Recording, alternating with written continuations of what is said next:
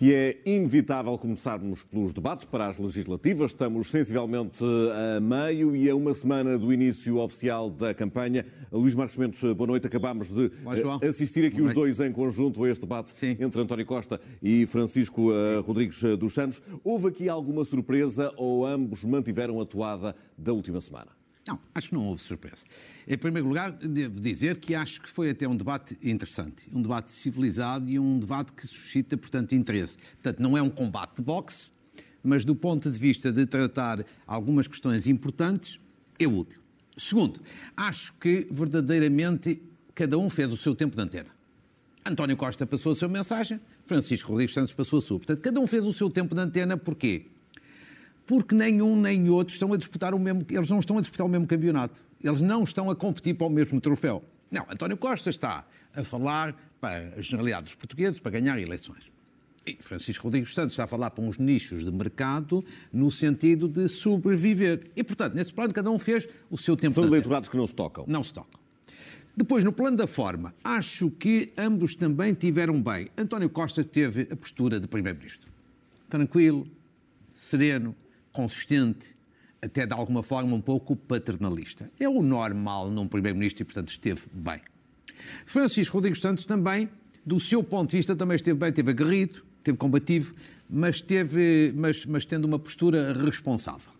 E, portanto, acho que também nesse plano cumpriu o seu, eh, o seu objetivo. Na- agora, finalmente, quanto ao conteúdo. Eu acho que, em primeiro lugar, a Clara Souza esteve muito bem ao lançar três temas que interessam imenso às pessoas: saúde, educação e a parte fiscal, e a parte do- dos impostos. Eu acho que ela esteve lindamente a lançar essas, estas questões. E aí, eu acho que também cada um passou, de alguma forma, a sua mensagem. Não tem nenhuma novidade. Portanto, mais a defesa da escola pública, do Serviço Nacional de Saúde e na parte do- dos impostos, a política fiscal que o Governo tem feito, e Francisco Rodrigues Santos, evidentemente, mais a postura, mais o lado privado e menos o, o- o lado público. Não há nenhuma novidade, a não ser talvez este ponto, que é na parte fiscal, que eu acho que é o maior calcanhar daquilo do Governo, ou um dos maiores, porque é uma espécie de Governo que é campeão E que aí Francisco Rodrigues da- dos Santos não terá aproveitado bem? não, a dada altura parecia que António Costa tinha mais razão na parte fiscal, quando todavia ao longo destes anos é o grande campeão da carga fiscal. Agora, no essencial, acho que António Costa esteve a empatar jogo para o debate da próxima quinta-feira, esse sim importante e porventura até decisivo, com Rui Rio. Teve a empatar jogo. A treinar um bocadinho para lá, empatando o jogo. E Francisco Rodrigues Santos foi passando a sua mensagem. E nós eh, já vamos voltar aos eh, Sim. debates eh, para uma análise também mais pormenorizada ao que todos os partidos têm feito neste frente a frente. Para já, centramos-nos no tema que há dois anos domina a atualidade e domina também as conversas de domingo no Jornal da Noite. A pandemia, precisamente uma semana em Sim. que atinge o seu expoente máximo, Claro. pelo menos em Portugal, no que a novos casos diz respeito, Sim. e eh, nessa mesma semana em que as regras voltaram a mudar. Como é que olha para aquilo que o Governo teve a oportunidade de anunciar? Não, primeiro, as regras voltaram a mudar, já é um, um certo hábito, mas eh, de alguma forma um hábito compreensível. Um dia destes vamos ter que andar com um manual de instruções no bolso para saber quais são as regras que estão em vigor. Bem, agora, posto isto, eu acho que as medidas são positivas, por um lado, são tardias, por outro lado, em algumas matérias, e- acontecem agora porque, sobretudo por causa das eleições. Por partes, de uma forma muito rápida. Porquê é que são positivos? Basicamente, as medidas são, no essencial, acabar com algumas restrições em matéria de isolamento. Isolamento, designadamente nas escolas. Ah, Portanto, havia regras muito eh, duras e passaram a ser bastante mais flexíveis. Com toda a franqueza, acho que isto é positivo. Nós estávamos com, estamos com milhares e milhares de pessoas isoladas, isso é um problema para a economia, esse é um problema para a saúde mental das pessoas e é também, pouco se fala disso, um problema terrível em termos de sobrecarga para os médicos de saúde pública, para os médicos de família, para outros profissionais de saúde, sobretudo nos centros de saúde, que têm que acompanhar todas essas pessoas. Mas, um como diz, trabalho se não houvesse eleições, o Agora, cenário não seria este, ou as propostas com não seriam certeza, porque veja bem, são tardias, porque isolamento dentro das escolas. Dizer, até agora há um aluno infectado dentro das escolas, a turma ia toda para casa. Há vários meses que todos os professores encarregados de educação e pais diziam que isso não podia ser. demorou esta eternidade. Porquê? Eleições, ou seja, a três ou quatro semanas de eleições, nenhum governo gosta de ser impopular. Nenhum governo gosta de criar e comprar guerras com os, os eleitores. E, portanto, foi, evidentemente, medidas na boa direção, mas em grande medida impulsionadas, porque há necessidade de ter um ambiente mais simpático em véspera de eleições. Ponto final para. A boa notícia é que é assim. Você tem o número de casos a continuar a aumentar, mas a situação dentro dos hospitais, essa continua relativamente controlada. Temos há, há mais gente internada, mas longe dos números longe de, das linhas vermelhas, exatamente. Longe ainda das linhas vermelhas. E para isso é importante aquilo que eu gostava agora de introduzir, que é um bocadinho a questão da vacinação. Uhum. A vacinação. Primeiro, a vacinação das crianças. O que acabo de dizer, em primeiro lugar, relativamente. Eh, dois pontos importantes, duas boas notícias. A primeira é que terminou hoje uma primeira fase de vacinação das crianças entre os 5 e os 11 anos. E, de alguma forma, sensivelmente 50% das crianças que podiam ser vacinadas. É que um universo de 600 mil elegíveis terão sido perto de 300. Exatamente. E, portanto, 50%. 50% não é mau. Em vários países lá fora, onde já se tem feito esta experiência, a adesão tem sido mais baixa. Mas Portanto, também mostra que muitos é pais optaram pela não vacinação. E outros optaram pela vacinação. Mas eu gostava agora de acrescentar Sim. outro ponto. Estas dúvidas, João, eram compreensíveis. Havia muitas dúvidas no princípio. Eu acho que as dúvidas estão a desaparecer. E esta agora é a segunda notícia. Uhum. Passou relativamente despercebida em Portugal embora algumas pessoas tivessem, profissionais de saúde tivessem falado disto, mas passou relativamente despercebido, um relatório divulgado publicamente no dia 31 de dezembro do ano passado, portanto há meia dúzia de dias, do CDC, que é o Centro de Controlo e Prevenção de Doenças nos, dos Estados Unidos, e que é um estudo muito importante para as famílias que ainda têm crianças para vacinar. O que é que diz esse estudo? Em 8,7 milhões de doses administradas a crianças entre os 5 e os 11 anos, só foram reportados 11 casos, sublinho, 11 casos de miocardite, ou seja, aquela inflamação eh, na, na, na, zona do coração. Ou seja, 11 casos apenas em mais de 8 milhões de doses administradas. O que é que isto mostra? Isto já não é música celestial. Com base em vacinação em concreto, mostra que a vacina é seguríssima nas crianças. E eu acho que isto pode ajudar muitas famílias. Porque agora vai haver uma nova fase, 5 e 6 de fevereiro para as crianças que não se vacinaram poderem ainda ser vacinadas. Eu acho que são estas informações que podem ajudar até, muito até porque, as pessoas a ser vacinadas. Uh, tem estado a aumentar o internamento de, de claro. crianças com, com Covid. Exatamente. O Hospital Dona Estefânia Lisboa é um exemplo a disso. Dire, e todas elas não vacinadas. Claro. A diretora do, do, do Suíça, Dona Estefânia, que eu já outro dia, na semana passada, referi, esteve aqui, julgo que na sexta-feira ou quinta-feira, eu ouvia, ela até falou deste relatório que eu estou a referir também, muito bem, e dizia as crianças estão a ser muito apanhadas pela variante Omicron. Ou seja, este dado que aqui está, que não é meu, é de um relatório internacional e já com muitos factos mostra que a vacina não é segura, é seguríssima. E isto é uma boa mensagem para as famílias. Agora, a outra boa notícia é no domínio da vacinação dos mais velhos. A terceira dose, ou chamada dose de reforço. E porquê? Porque há três números aqui que eu acho que são impressionantes que mostram que estamos na boa direção. Primeiro, o processo começou há uns meses um pouco atrasado, mas recuperou brutalmente. Há que o dizer. Aliás, na altura foi até alvo de algumas Sim. críticas por comparação Sim. com a vacinação que estava a ser feita anteriormente. Mas, mas da mesma forma como criticámos na altura, faz sentido elogiar agora, porque neste momento já está em velocidade de cruzeiro. Já está a ser vacinado cerca de 90 mil pessoas por dia. É um número importante. Segundo, um terço da população um terço da nossa população aqui do continente já tem a dose de reforço. 3 milhões e 300 mil em números redondos. Terceiro, pessoas acima dos 60 anos, com mais de 60 anos, são as mais vulneráveis, aí já a dose de reforço já chegou a 69% das pessoas. Portanto, são boas notícias. E acredita que depois destes quatro dias dedicados exclusivamente uh, aos profissionais da área da educação Exatamente. e às crianças, esse ritmo vai ser retomado? Acho que sim, acho que sim. Já está em velocidade de cruzeiro. E, portanto, eh, a, a Direção-Geral e a estrutura dirigida pelo Coronel Penha Gonçalves agora estão em velocidade de cruzeiro, deram a volta à situação e, muito bem, eu julgo que só podemos, só podemos confiar. Deixe-me só uma última nota. Uhum. Certificado de vacinação, só uma chamada de atenção à Direção-Geral de Saúde. Chegam até mim de portugueses muitas questões de que o certificado de vacinação, que todos nós também temos aqui o meu, que ainda não está atualizado. O meu, devo dizer, já tomei a dose de reforço, o meu já está atualizado. Já diz três doses. Mas há muitas pessoas que ainda não têm essa atualização, apesar de já terem tomado a terceira dose há mais de 14 dias. Sobretudo, pessoas que tomaram a vacina da Janssen e em que as coisas não estão ainda bem. Talvez fosse bom, nos casos as coisas estão a correr bem, noutros nem tanto, uma explicação Portanto, pública. Têm-lhe chegado relatos de, de situações queixa. dessas. Ou seja, uma explicação pública da parte dos serviços da Direção-Geral talvez fosse útil. Ainda não é, posso dizer porque é sobretudo... ainda, ainda não tive a oportunidade não, de levar esta dose, esta dose de reforço, mas na altura falaremos sobre porque isso. Porque você é um sortudo como tem menos 20 anos que eu, não tem ainda necessidade de terceira já, dose. Já está quase, já está quase a abrir o autoagendamento para a minha faixa Muito etária bem. também. Voltamos então aos debates, como tínhamos, como tínhamos prometido. Como é que olha para o que tem sido nesta última semana, em geral, Sim. e não neste debate hoje em particular, o desempenho de António Costa? Acho que António Costa está transformado num grande profissional, num grande profissional da política. Ou seja, ele está a fazer debates, desta vez, de forma muito diferente do que fez em 2019. Eu sei que as pessoas já não se lembram, 2019, mas eu lembro-me bem. Ou seja, António Costa chegou aos debates em 2019 de forma, de forma um pouco negligente, a facilitar. Porquê? Porque já tinha as eleições ganhas. Já sabia que ele ia ganhar e facilitou. Por exemplo, no debate com o Rui Rio até chegou a perder claramente eh, esse debate. Agora não.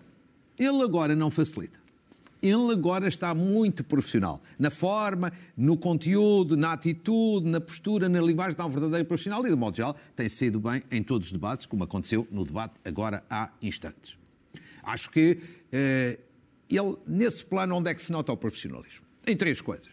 Primeiro, mensagem assertiva, mais acutilante, consoante os interlocutores do que noutros, mas muito assertiva. Por exemplo, o caso do debate com Jerónimo de Sousa. Ele matou o PCP sem dó nem piedade, a sangue frio. Apesar das boas relações pessoais que ele tem com Jerónimo de Sousa, mas a política é assim mesmo, matou o PCP. Segundo, ele tem uma mensagem, do ponto de vista político, uma coisa são as partes temáticas. Do ponto de vista político, ele tem uma mensagem única e muito clara, que é esta. Esta crise era desnecessária, esta crise é uma irresponsabilidade, há aqueles senhores ali que são responsáveis pela crise, nós precisamos de estabilidade e eu quero uma maioria absoluta para defender a estabilidade. Isto parece, faz-me lembrar, sabe quem? Cavaco Silva. Em 1987, os mais novos já nem se lembram, quando também teve uma crise política é confrontado com, com, a mesma situação. A mensagem era a mesma. E depois, onde é que está o ter terceiro dado de profissionalismo? É que repete esta mensagem, de um modo geral, à exaustão. Vamos ver isto até ao fim da, da campanha eleitoral. Portanto, ele está ao profissional. Onde eu acho que as dificuldades maiores de António Costa até agora quase não existiram. E eu acho que a maior dificuldade dele não é propriamente até nenhum partido em concreto. Eu acho que a maior dificuldade dele é o cansaço que existe em muitos setores da sociedade portuguesa em relação a um governo que já está em funções há mais de seis anos e que para muitos setores se desiludiu. Portanto, é o cansaço é o cansaço, é a ideia de esgotamento, é a ideia de já um pouco de fim de ciclo. Portanto, este é o maior adversário, o maior problema. Mas ele, ele António nos debates não tem conseguido combater essa ideia? Quer dizer, esta ideia eh, vai-se combatendo, mas ela mantém-se ainda. Vai depender muito, já falaremos disso, porventura, claro, do debate claro. com Rui Rio. Rio. Porque é, nos debates até agora, António Costa preocupou-se sobretudo aqui em passar esta mensagem e ter a preocupação de ter o voto útil. Apenas talvez não tenha estado tão bem quanto eu acho que ele imagina no debate com André Ventura. Claro que ganhou o debate Claro que pôs o André Ventura em dificuldade, mas a páginas tantas baixou demasiado o nível e esteve um bocadinho ali, não com o primeiro. Um primeiro-ministro acho que não pode fazer aquilo, baixar um bocado o nível, como baixou com o André Ventura. Nesse plano, acho que o Rui Tavares foi mais eficaz. Já vamos falar de Rui Tavares, de André Ventura, até porque uh, merecem aqui um comentário à parte por razões uh, diferentes claro. uh, e o Luís Marcos Mendes já vai explicar porquê. Antes disso, vamos centrar nos debates já efetuados por Rui Rio. Rui Rio. Ele já debateu com André Ventura, com Catarina Martins, Sim. com Francisco Rodrigues dos Santos Santos e uh, com, com Rui Sim. Tavares. Como é que tem estado, de uma forma geral? Eu acho que Rui Rio não começou bem a semana, mas acabou a semana em alta. Não começou bem a semana com o debate com André Ventura. Pronto, já tudo foi dito e eu acho que foi bem dito. Ou seja, ele caiu na armadilha de André Ventura. Qual é a armadilha de André Ventura? É de discutir os temas lançados por André Ventura em vez de dizer, olha, calma aí, Oh, doutor Ventura, calma aí. Esses são os seus temas para um nicho de mercado, mas isso não são as minhas prioridades. Esses não são os problemas do país. O país não quer agora saber da prisão perpétua. Eu sou contra, mas essa não é questão. E, portanto, o Rui Rio devia ter dito isto e depois passava à sua agenda, aos seus temas. Ou seja, a preocupação grande das pessoas, que é, são as questões económicas e sociais, são os impostos, é a saúde, a educação e outros. E, portanto, e depois, ao mesmo tempo, apelar ao voto útil, porque é tudo muito bonito. Mas quem quiser apiar António Costa só tem um primeiro-ministro alternativo, que é Rui Rio. E, portanto, faltou também este apelo ao, vo ao voto útil. Portanto, foi um deslize. Depois, agora, nos outros debates. Agora, eu acho que depois ele recuperou, quer com Catarina Martins, depois, mais tarde, recuperou ainda melhor no fim de agora da semana, quer com Francisco Rodrigues Santos, onde esteve bem, quer ontem com Rui Tavares, onde também esteve bem, e, sobretudo, deixe-me acrescentar, eu acho que ele terminou a semana em alta, sobretudo, por, para além dos debates que lhe correram bem agora, por causa do programa eleitoral que apresentou anteontem. Sobretudo com aquela ideia que se discutia há bocadinho do chamado choque fiscal. Que eu diria que é um choque fiscal moderado. É moderado que é baixar os impostos, a proposta de Rui Rio, de uma forma moderada, sobre as empresas e, e depois sobre as pessoas. Porquê é que eu acho que isto é importante para, para Rui Rio e para o PSD? Porque aqui estava a maior fragilidade de Rui Rio nestas eleições, que era não ter propostas diferentes propostas alternativas. Porque criticar só não chega. É preciso mostrar o que é que se faz diferente. Agora. E foram conhecidas tarde demais? Quer dizer, se fosse um bocadinho mais cedo, eu acho que era melhor mas ainda vem a tempo. Ainda vem a tempo. Agora é preciso é passar. Sabe porquê que é importante, João? Porquê? O PSD precisa mostrar diferenças. Segundo, para o Partido Socialista isso vai ser uma dificuldade interessante para o debate de quinta-feira. Porque aquilo que Rui Rio propõe no domínio do imposto sobre as empresas é a mesma coisa. Já pouca gente se lembra que António José Seguro, que é o antecessor de António Costa na liderança do PS, acordou com o PSD em 2014. Portanto, António Costa tem alguma dificuldade em criticar o seu antecessor. E depois isto é sobretudo bom para a democracia, porquê? Deixa para o país. Ainda, ainda ontem, no Expresso Economia, o presidente da Price, António uhum. Puxado Coelho, deu uma grande Sim. entrevista, que vale a pena ser lida, porque é uma excelente entrevista, em que diz estas coisas. Nos últimos 20 anos, nós temos a produtividade mais baixa do que tínhamos há 20 anos, os impostos aumentaram 70% e a economia quase estagnou. Ou seja, esta é que é a questão nuclear. E ainda bem, agora há duas propostas alternativas e vão ser tratadas. Percebe-se, pelo seu desempenho de Rui Rio no, nos debates, a Sim. subida que tem registado também nas sondagens, em particular nas últimas duas semanas?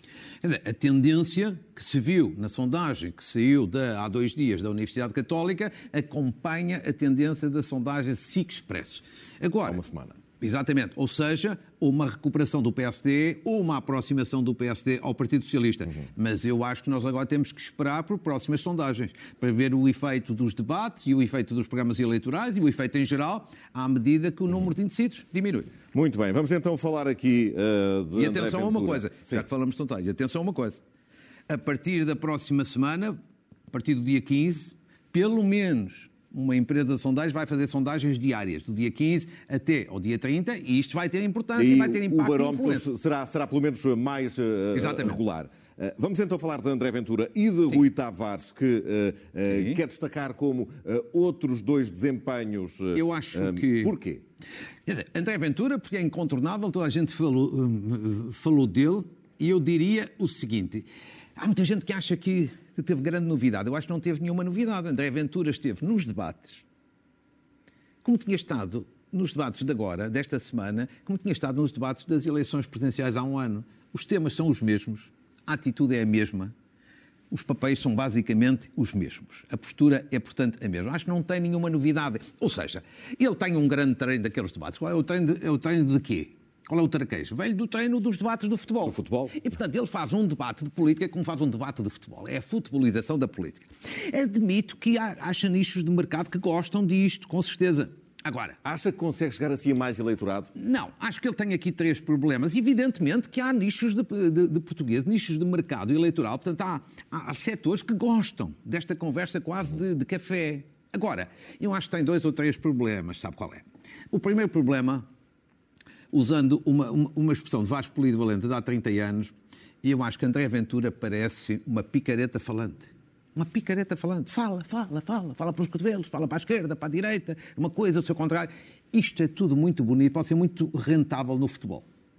Eu acho que na política não é a mesma coisa. Mas, por exemplo, segundo, fez, segundo o seu entender, uh, uh, Rui Rio perder-se também no que, na agenda que levava para aquele debate. Ah, mas isso Rui Rio seguiu uma estratégia errada. Foi um deslize. Muito Pronto, bem. acontece a todos. Todos, toda a gente tem direito a, a, ter momentos infelizes. Agora, depois, veja bem, e eu acho que André Ventura usa também demasiada demagogia. Qualquer político faz sempre alguma demagogia. Ele é uma overdose. Por exemplo, veja só, só Rapidamente, parte. para falarmos só na parte do, dos apoios sociais, quando ele diz a Rui Rio que em novembro devia ter feito Doutor Luís Marcos Mendes, uh, temos... Deixe-me deixe só dizer. Muito rapidamente. Você já, já viu, por exemplo, esta perversidade, que ainda não vi quase ninguém falar disto. Nas eleições autárquicas em que a pandemia estava praticamente controlada, pôde-se votar, para não haver grandes ajuntamentos, até às 20 horas, até às 8 da noite.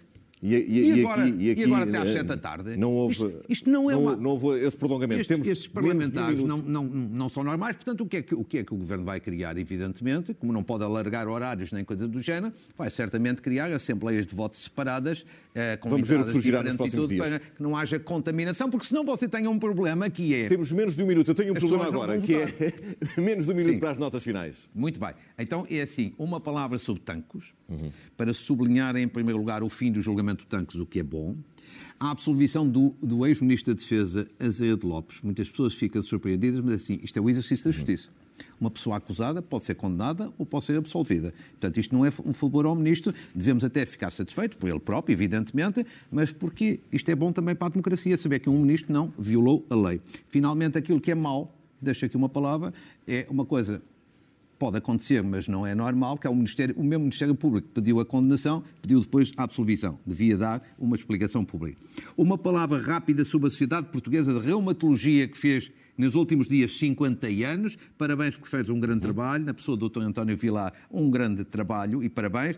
Um pa parabéns por causa do simplex Covid uma coisa muito rápida. Na semana passada, eu chamei aqui a atenção que a Direção-Geral de Saúde devia ter um simplex, uma página muito simples para explicar às pessoas que estão doentes o que fazer. É este endereço que estamos a ver pois bem, não, não, não, não, não. Uh, isto é uma empresa privada que eu não conheço de lado nenhum, mas que me escreveu, não conheço, não tem nada a ver com ela, mas que fez este simplex e que, que tem um site gratuito em que explica às pessoas doentes o que podem ou não fazer e este é o endereço? Este é o endereço. Uhum. Consultei, falei com alguns médicos que consideram que é muito credível. Parabéns. E finalmente, uma palavra na sua pessoa para todas as pessoas aqui dos, da SIC e pessoas do Expresso.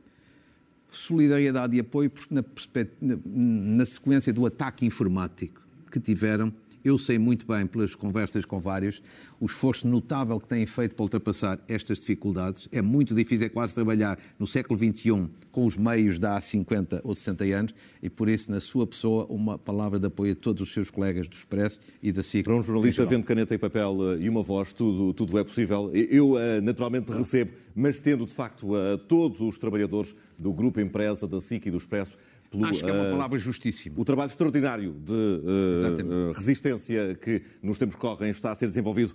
Foi um gosto, João, como sempre, para a semana. Foi um gosto também, um bom ano. Para a semana bom cá está Clara de Souza para fazer companhia Obrigado. no próximo domingo. Uh, boa noite, muito obrigado. Já a seguir, na Ciclo Regresso de Ricardo Araújo Pereira, isto é gozar com quem trabalha. Obrigado por continuar sempre connosco. Boa noite e boa semana.